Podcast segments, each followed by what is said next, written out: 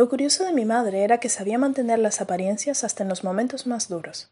Esa mujer tenía un arte para pegarme con el cinturón justo detrás de las rodillas y a los cinco minutos sonreír plácidamente si alguien venía de visita a la casa.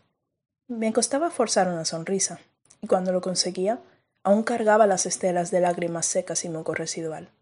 Ella, por su parte, tenía una preciosa sonrisa plastificada y un pelo lustroso al servir la bandeja de café a las mismas mujeres que sabía la criticaban por la forma de arreglar la casa, lo que servía para comer de aperitivo o por cómo vestíamos mi padre y yo.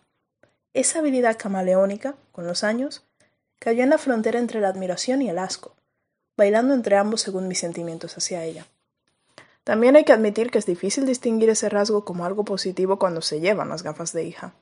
Después de todo, sus hermanas también tenían esa voz de trueno que alcanzaba todos los rincones de cualquier espacio, y esa carcajada que sacude los cimientos de la casa y del sueño en gestación. Aún así, ellas olían a chocolate caliente, perfume y carro nuevo, mientras las manos de mi madre cargaban el aroma de mi piel sudada, goma de chancla y el cuero de la correa de mi padre. Los años fueron añadiendo olores a sus manos, alisado para niñas, polvos translúcidos, y el residuo blanco de las pastillas antidepresivas que tanto me costaba tragar. Olores que solo eran perceptibles a mi nariz. Irónicamente, esos que pensaba juzgaban sus pasos ni se enteraban de lo que había tras la cortina.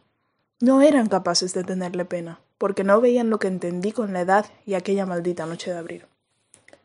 Nunca había tenido una cita oficial. Esta era lo más cercano a una. Adrián y yo nos conocimos en la universidad. Ya me había invitado a su cumpleaños y más de una vez compartimos tardes juntos debatiendo cómo resolver ecuaciones diferenciales. Pero hasta ahora nunca me había dicho de ir solos al cine. Mi madre no pudo evitar meterse y yo no pude evitar dejarla. Eligió el atuendo, me prestó su colonia y le faltaron segundos para pintarme los labios, si no hubiese sido por mis reiteradas negativas. Aunque su voz tenía su prototípico tono de ordenanza, sus ojos brillaban con una ilusión especial, y algún chispazo de algo desconocido que me revolvía las tripas casi más que los nervios. Mientras me tiraba del pelo para matar lentamente mis rizos, no paraba de darme consejos. Pero sonríe, mi hija. Seguro que a él no le pondrás esa cara que me pones a mí. Ofrécete a pagar, que algunos hombres son tacaños, pero que pague él, déjalo que pague. Sacúdete las tetas en el brasier, que así se ponen en su sitio. Métete esa camisa adentro. ¿No te vas a poner unos taconcitos? Seguro te vas a ver más elegante. A los hombres les gusta una mujer estilizada. Y ese muchacho es muy alto. Incluso después de sonar el timbre seguía dando consejos, esta vez acercándose más al susurro, como si esos secretos no pudiesen ser escuchados por ningún hombre. Mi padre se limitó a decir lo guapa que estaba y a proferir alguna amenaza contra el chico desde la cama. Adrián me esperaba afuera, con la puerta del carro abierta y la mejor sonrisa para mí y mi madre. Ella también sonreía y le hablaba con la máscara bien puesta, como si no me hubiese dicho nada y como si no estuviera emocionada. Sin embargo, sus ojos brillaban otra vez con esa chispa desconocida. Se me revolvieron las tripas en silencio. Arrancamos al cine. Vimos Los Vengadores. No pasaron cinco minutos hasta que su mano encontró la mía. Mi madre no me dijo lo claro que se sienten las miradas en la oscuridad. Mi corazón latía como loco, esperando salir de la sala, una luz que me cegara y desmintiese ese momento o lo coronase de veracidad. Luego de la cena y debatir de la película, volvimos a su carro. Estábamos solos en el parking y sentí una vez más esa sensación. Los ojos de mi madre, con ese extraño tinte nuevo, me punzaron la espalda a distancia. ¿Sabes ese vacío estomacal que sientes cuando estás iniciando el descenso en la montaña rusa? Sentí lo mismo, pero sin saber si era bueno o malo. Al entrar en el carro, inició de nuevo el juego de manos pero sin la oscuridad nuestros ojos se encontraron irremediablemente. Me besó. Lo besé. Creo que lo besé. Lo besé. La carne de sus labios era dulce y tibia. Me hacía fluir la sangre que la depresión había congelado. Vivir otra vez. Qué bonito. Desapareció todo, y solo estaban esos labios y ese aliento amentajoso. De repente su lengua se escabulle en mi boca. Es placentero, pero distinto los ojos de mi madre, la lengua. Sus manos dibujan el contorno de mi rostro hasta llegar a mis pechos. Aprieta. Sigue bajando. Mi cuerpo se queda congelado entre el placer incógnito y el miedo.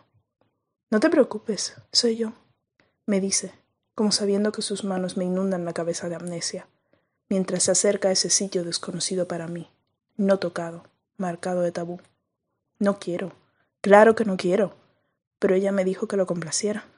Entonces vuelvo a sentir ese brillo extraño en los ojos de mi madre, cada vez más sombrío, a medida que el frío del aire acondicionado y su ser agitado reemplaza la ropa que mi madre había lavado y planchado, ahora arrugada en el fondo del asiento.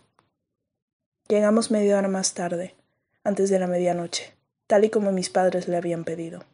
Sin pronunciar palabra, me agarró la nuca y me implantó otro beso, con una sonrisa de niño inocente y complacido que acaba de tomarse un polo refrescante. Bajo del carro y tocó el timbre. Aún no tenía llaves, porque a pesar de todo seguía siendo una niña para mis padres. La rabia fluía en mi cuerpo, el asco hacia ella por su insistencia en ser buena, en ser complaciente, y sus lecciones de cómo usar esa máscara que ahora pestaba saliva y leche de hombre. Cuando abrió la puerta, ella sonreía tímidamente, pero su careta estaba rota. Dos ríos secos pintaban sus mejillas. Un trozo de su rostro moreno se empezaba a pintar de morado. Estaba usando conmigo la sonrisa plástica que usaba con las visitas, pero sus labios temblaban. Creo que ella misma temblaba un poco, pero no estoy segura. Aún llevaba ese frío de muerte en el cuerpo. ¿Cómo te fue, hija? Muy bien, mami, pero estoy cansada, me quiero ir a dormir. Ok, mi hija, buenas noches. Buenas noches. Nos alejamos sin abrazarnos, dándonos la espalda. Ahí aprendí la primera lección sobre cómo mantener aquella curiosa habilidad camaleónica de mi madre y todas las mujeres de mi familia. Cuidado con los abrazos sinceros. Ellos rompen la fantasía y derraman el mar negro.